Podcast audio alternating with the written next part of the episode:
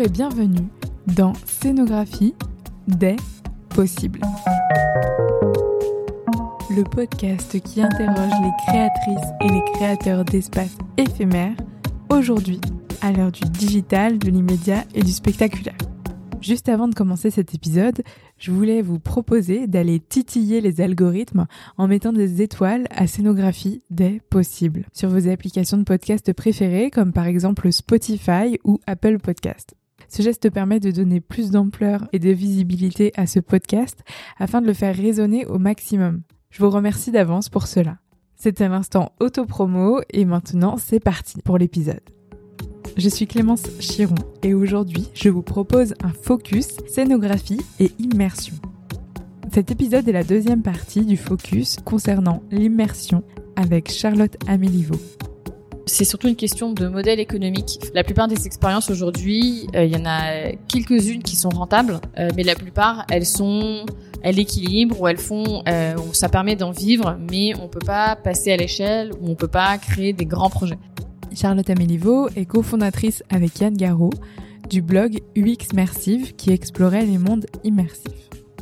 Depuis 2021, le duo a mis de côté le blog pour se concentrer sur le développement d'expériences immersives sonores avec leur entreprise Onio. Dans l'épisode précédent que je vous conseille d'écouter avant, Charlotte Améliveau évoquait à la fin de l'épisode le juste milieu que doivent trouver les créateurs d'expériences immersives vis-à-vis de la sécurité émotionnelle de chaque individu. Elle commence la conversation en définissant la notion de cercle magique.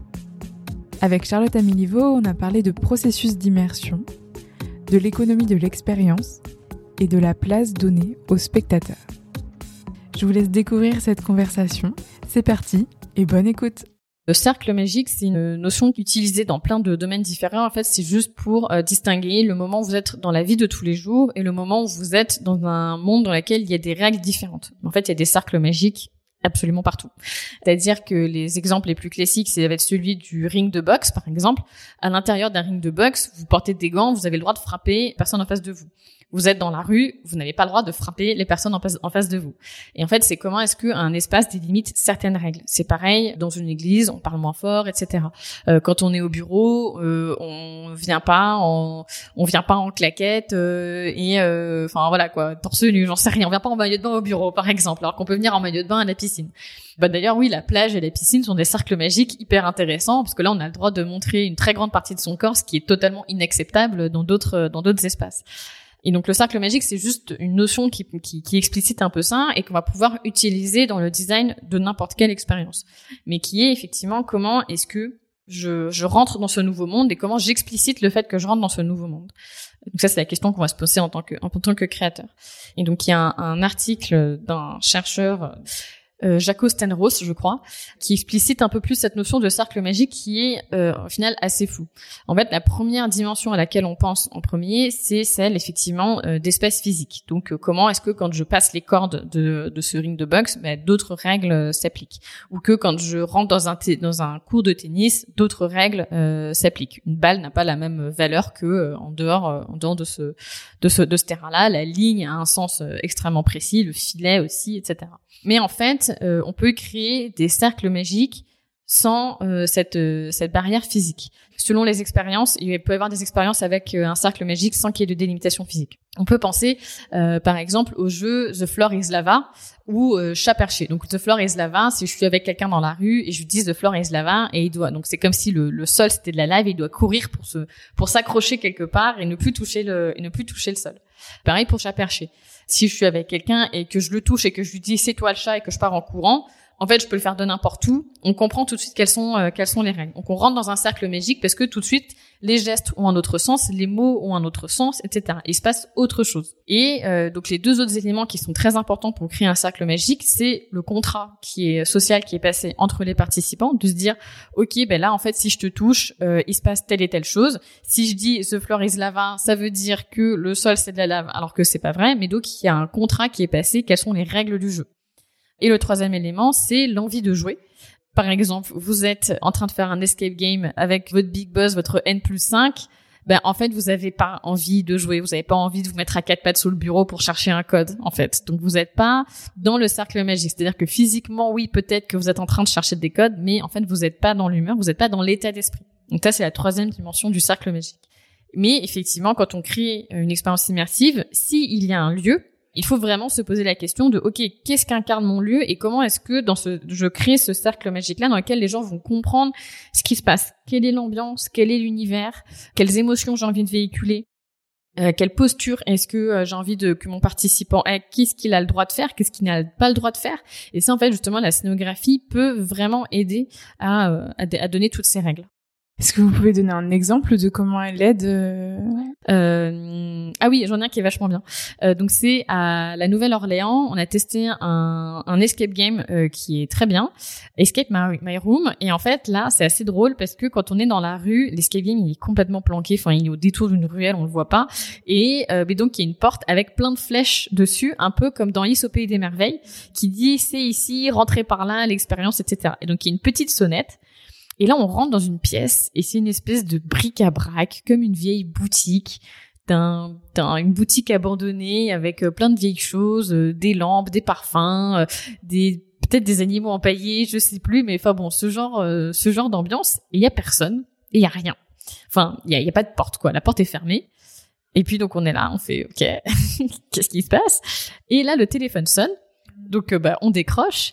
Et là il y a quelqu'un qui commence à nous parler et à dire oui bonjour euh, alors vous voyez avec ma voisine ça se passe vraiment très mal elle a un oiseau qui arrête pas m'embêter il piaille toute la journée qu'est-ce que je peux faire euh, moi on m'a donné on m'a recommandé de vous appeler parce que apparemment vous aviez des super potions pour faire je sais pas quoi vous pouvez résoudre mon problème. Et effectivement juste à côté du téléphone il y a une étagère avec plein de petites fioles et donc on regarde et on voit euh, poison qui tue euh, tel oiseau ou euh, poisson pour endormir potion pour endormir les oiseaux ou potion pour les rendre silencieux mais il y a aussi des parfums qui sentent très bons que sais-je mais plein de fioles en tout genre. Et donc bah on est là oui, alors effectivement, il y a des il y a des fioles, alors vous pouvez prendre soit celle-ci soit celle-là, est-ce que ça vous irait etc. Et donc en fait tout de suite avant qu'on rentre dans l'escape game, on a ce sas d'entrée qui va nous dire ok là en fait vous rentrez dans un autre monde. Vous rentrez dans un monde qui est un peu fou. Euh, vous rentrez dans une espèce d'Alice au pays des merveilles un peu étrange avec euh, bah, cette, cette pièce cette fausse boutique complètement euh, remplie de choses fabuleuses et improbables. Et en même temps vous allez devoir agir. Parce qu'on va vous poser des questions que vous allez devoir prendre des décisions etc vous n'êtes pas là juste pour regarder et faire des choses des choses à côté ou, ou juste être passif Ok. Et par rapport à cette question-là des lieux, les expériences immersives, souvent, c'est dans des lieux, assez vastes. Mm. Est-ce que vous en avez testé dans des lieux tout petits, peut-être d'une taille de 20 mètres carrés? Et qu'est-ce qui, enfin parce que c'est c'est cher aussi la surface du bâtiment parfois. Alors effectivement, en fait, ça rejoint une problématique euh, assez difficile encore à, résoudre, euh, qui est un peu le un des gros euh, pain points, on va dire une, une grosse difficulté de l'industrie immersive, c'est le coût de production parce que pour créer de l'immersion, très souvent, euh, ça va coûter cher parce que soit euh, on va on va faire appel à des acteurs, mais comme je vous, ai dit, le ratio c'est 1 pour 10, donc euh, ça demande beaucoup d'acteurs, donc c'est très cher. Soit des décors qui vont être absolument incroyables, des décors incroyables, ça coûte très cher. Soit des technologies de pointe, et là encore une fois, ça va coûter très cher. Ou alors il faut accueillir du monde, et dans ce cas-là, mais effectivement, il faut des espaces qui sont très grands, et donc des espaces très grands, très bien décorés, très bien aménagés. Euh, donc c'est euh, assez c'est assez compliqué. effectivement, il y a notamment une expérience que nous on a testée. Enfin, je pense qu'on en a testé plus, hein, qui était euh, sur des petits formats, mais il y a celle-ci qu'on a absolument adorée et qui a été justement une très grande source d'inspiration pour pour la nôtre, qui s'appelle Darkfield à Londres, qui prend place dans des containers et ce sont des containers dans lesquels on est dans le noir complet. Et donc là, ce sont des expériences d'horreur. Ce sont des expériences d'horreur qui sont assez courtes. Et donc, euh, les participants arrivent, prennent leur billet, euh, rentrent dans le container. Et donc, euh, la première expérience, par exemple, c'est une séance de spiritisme qui tourne mal. La deuxième expérience, c'est un crash d'avion. Et le troisième expérience, c'est du coma voilà. Du coma? Ouais, on rentre dans, on est dans du, on est dans un coma. J'ai pas testé la troisième, ça va, j'étais pas. un peu trop. Non, c'était un, elle était un peu plus longue, donc j'étais là, je sais pas si je vais tenir euh, les 25 minutes de celle-ci. Les autres en durent 15. Et dans ce container, il y a une table au milieu, une vingtaine de places assises, et vous on va enfiler le casque sur les oreilles, et le noir va se faire, et on ne verra plus rien, rien du tout. Donc c'est assez, euh, c'est assez incroyable. Et l'autre flight, donc celle sur le crash d'avion, en fait là c'est assez marrant parce que pareil le billet, c'est comme si c'était un billet pour un vol et ensuite on rentre dans le conteneur et c'est un avion qui a été aménagé à l'intérieur. Donc euh, il y a des, y a les fauteuils d'avion, etc., les petites tablettes devant, euh, les petits flyers de sortie de secours, le truc au-dessus pour mettre les bagages, etc. Et ensuite pareil, on est dans le noir et l'expérience, les hublots. Et après on est dans le noir et l'expérience et l'expérience commence. Et donc ça c'est un format justement qui permet d'être assez malin puisqu'au final, il y a quand même pas mal de monde qui peut participer à l'expérience vu que l'expérience est assez courte et en même temps ça prend peu de place et comme c'est sur un conteneur c'est assez euh, c'est assez mobile justement et ça peut facilement se déplacer.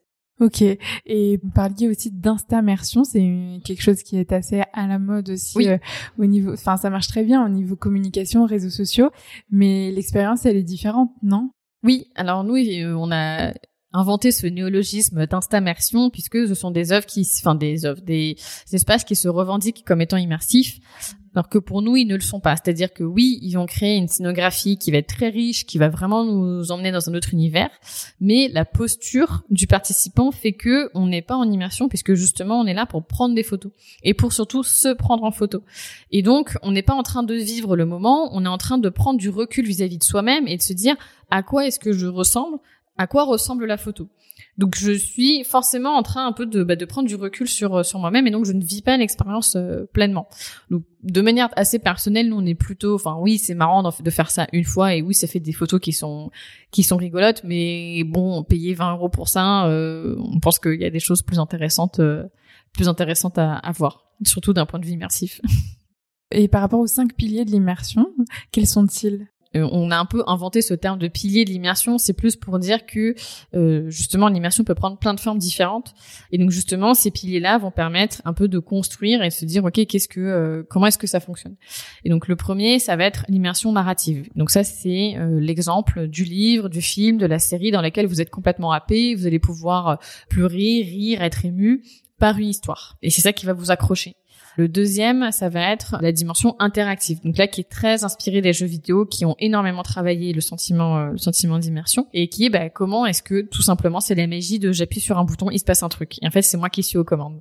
Et donc, je vais pouvoir vraiment avoir un impact sur ce qui se passe par la suite. Le troisième, c'est la dimension spatiale, justement, donc qui est comment euh, entre jouer à un Cluedo et jouer à un escape game, c'est pas la même chose parce que euh, le médium, ce n'est plus un pion, ce n'est plus des dés, mais c'est mon propre corps et je vais être moi-même directement dans euh, dans l'environnement. En fait, la dimension spatiale est toujours plus ou moins présente, juste qu'elle est plus ou moins incarnée. Par exemple, euh, si vous lisez Harry Potter, en fait, c'est une dimension spatiale parce que vous vous êtes créé, vous êtes imaginé Poudlard à quoi ça ressemblait, toutes les salles de cours, etc. Donc, vous êtes créé cet univers euh, et cet espace mentalement. Le quatrième, euh, alors je donne des numéros, mais il n'y a pas du tout d'ordre, euh, et il n'y en a pas un qui est plus important que, que l'autre.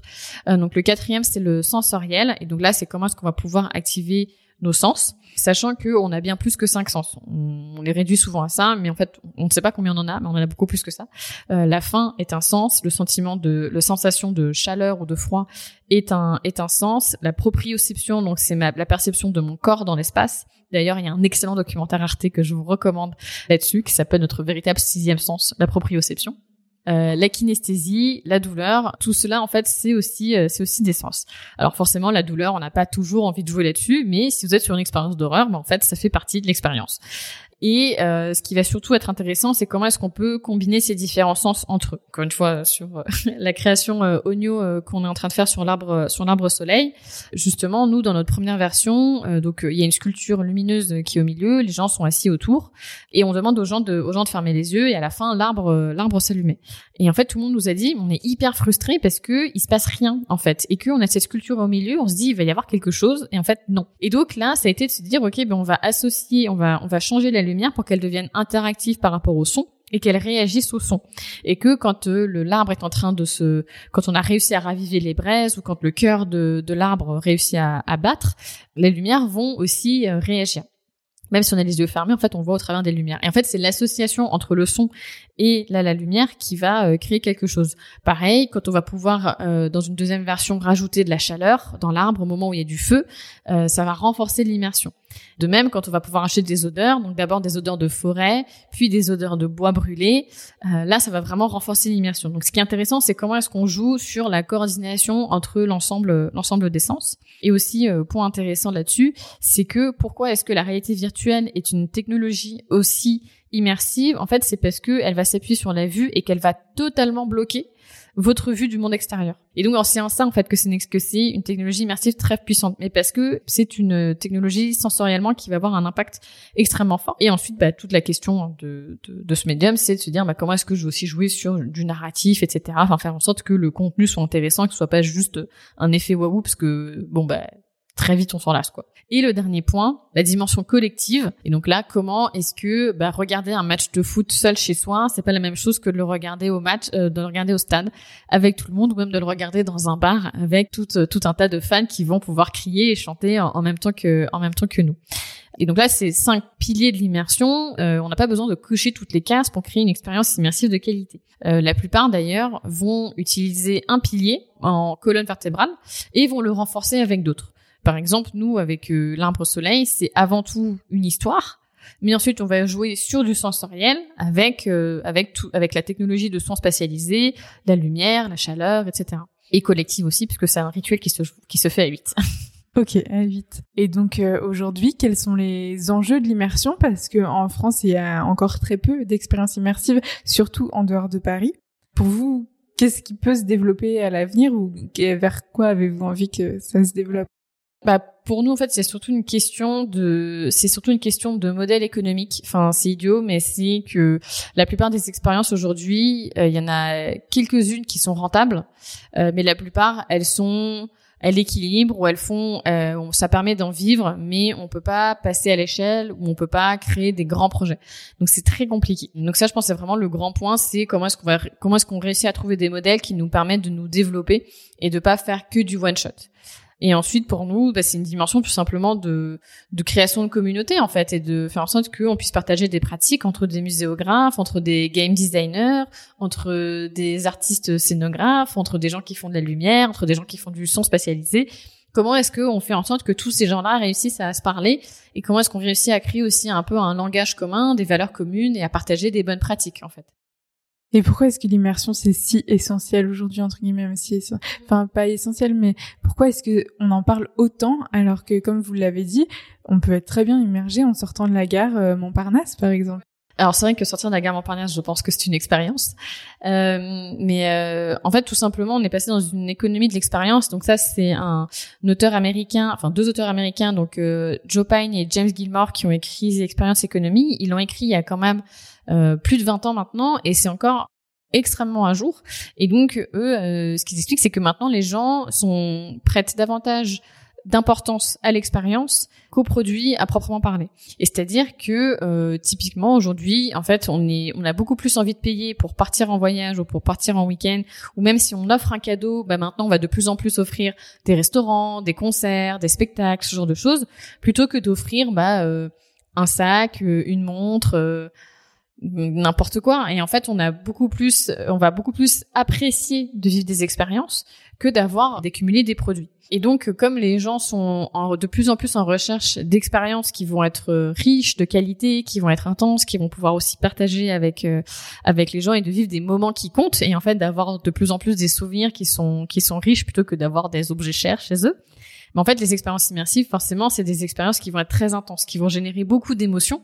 C'est aussi des expériences qui, paradoxalement, peuvent aussi nous déconnecter. On a tendance à penser immersion égale euh, technologie, égale connexion, égale euh, déperdition de notre attention, etc. En fait, 80% des expériences que nous on a pu tester sont pas intéressantes à prendre en photo ou elles sont pas intéressantes à partager comme ça sur les réseaux sociaux, ce genre de choses. Au contraire, c'est des moments où en fait on va laisser tomber le téléphone et on va vivre le, pleinement le moment. Et en fait, on va lâcher un peu prise, on va oublier notre vie du quotidien et on va bah, juste profiter quoi du moment, s'émerveiller, s'extasier, s'évader, euh, tout ce qu'on veut, rentrer dans un autre monde. Et en fait, justement, ça a des expériences dans lesquelles on va très souvent déconnecter.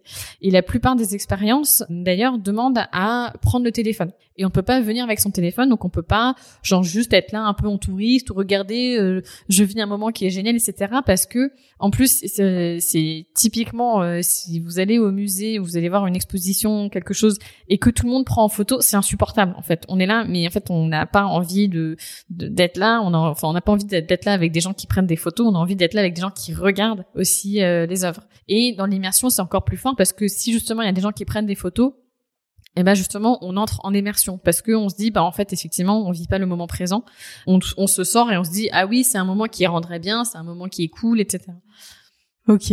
Et donc pour revenir à, à votre arbre au soleil euh, dont vous en avez parlé, euh, pour, quoi vous êtes dit, ok, on a fait l'état des lieux des expériences immersives euh, à peu près dans le monde, en tout cas on en a senti une partie. Euh, maintenant, on va créer le nôtre, enfin la nôtre. Euh, bah alors il y a eu tout un tas de raisons. Euh, il y a eu euh, des raisons conjoncturelles, à savoir la pandémie, qui a fait que bah, toute la partie justement connaissances, médias ou conseils qu'on pouvait développer avec UX Mersive, c'était pas du tout le bon moment parce que l'immersion c'était pas le sujet tout simplement. Et c'est aussi que bah nous on avait aussi envie de franchir euh, de franchir le cap. Et c'était je pense assez difficile de se dire que euh, on avait envie de se jeter vraiment à l'eau de sortir complètement de notre zone de confort et de d'aller de l'autre côté de la barrière. Euh, mais justement on avait envie bah, de créer quelque chose à la fois qui émerveille les gens, qui soit en lien profondément avec nos valeurs, et en même temps bah, de mettre en pratique quand même toutes ces connaissances qu'on avait pu avoir, autant dans le design de l'expérience que dans euh, essayer de chercher un modèle qui soit qui soit pérenne aussi, qui n'est pas une chose facile dans l'immersion. Et donc le design d'expérience, mm. pour vous, c'est euh, la manière dont on va. Enfin, qu'est-ce que c'est C'est? tout, en fait. C'est vraiment de la conception à l'écriture, au parcours de l'expérience. Et donc, pour raconter donc les créations d'Onio, et donc la première, c'est l'arbre soleil, créer des pauses d'émerveillement. Et donc l'idée, c'est de pouvoir s'évader pendant une quinzaine de minutes, se déconnecter véritablement et s'apaiser. Et donc dans la première expérience, euh, les participants vont être invités à mettre un casque sur les oreilles, à fermer les yeux et en fait à rentrer dans un autre monde et dans cet autre monde, ils vont pouvoir participer à un rituel de régénération d'un arbre magique, l'arbre soleil. Et donc cette première création, nous l'avons produite techniquement avec euh, Radio France, parce que donc c'est avec du son binaural qui est du son spatialisé, donc qui demande un enregistrement très spécifique. Euh, mais nous, nous avons fait euh, toute la conception et l'écriture. Et donc, c'est de se dire, en fait, on peut pas raconter n'importe quelle histoire euh, sous ce format-là. Tout ne va pas bien marcher. Ce qui est encore intéressant, encore une fois, c'est quelle place je donne aux participants, quel rôle il va jouer. Et on s'est rendu compte très vite que on était obligé d'écrire une scène, en fait, qui dure une dizaine de minutes. Une, comme une scène de théâtre. On peut pas raconter quelque chose qui s'est passé il y a longtemps ou faire des flashbacks, des, flash forward, des compagnies, ça ne marche pas. En fait, s'il y a une voix off, ça casse complètement le complètement la chose. Et du coup, ça devient assez difficile parce que c'est de se dire comment est-ce qu'on peut écrire une scène qui dure 12 minutes, qui réussisse à transporter les gens, dans lesquelles les gens comprennent ce qui se passe et quelque chose à faire et s'émerveillent. Donc en fait, c'était assez assez difficile. Et donc, euh, nous, on a fait cette, toute cette écriture dans laquelle euh, bah, les participants, ce qu'ils vont avoir comme rôle, c'est leur rôle d'humain en tant que vivant parmi d'autres êtres vivants, donc euh, des oiseaux, des plantes, des champignons, etc.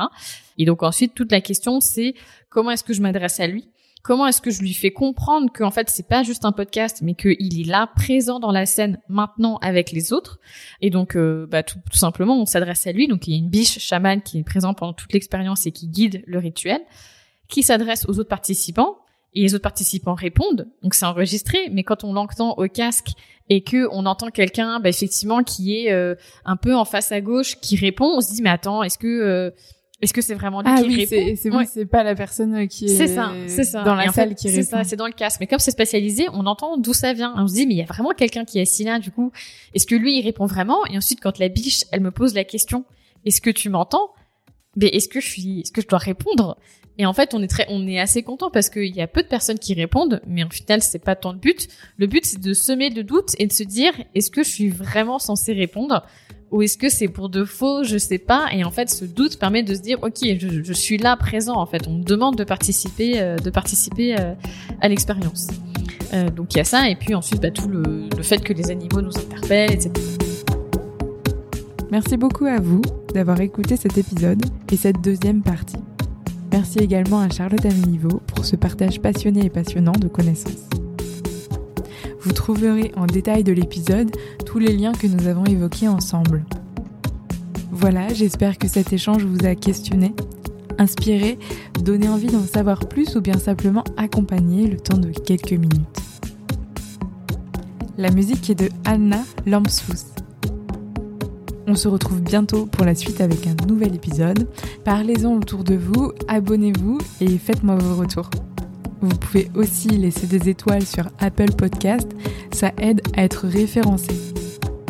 En attendant, je vous souhaite de continuer d'explorer vos possibles.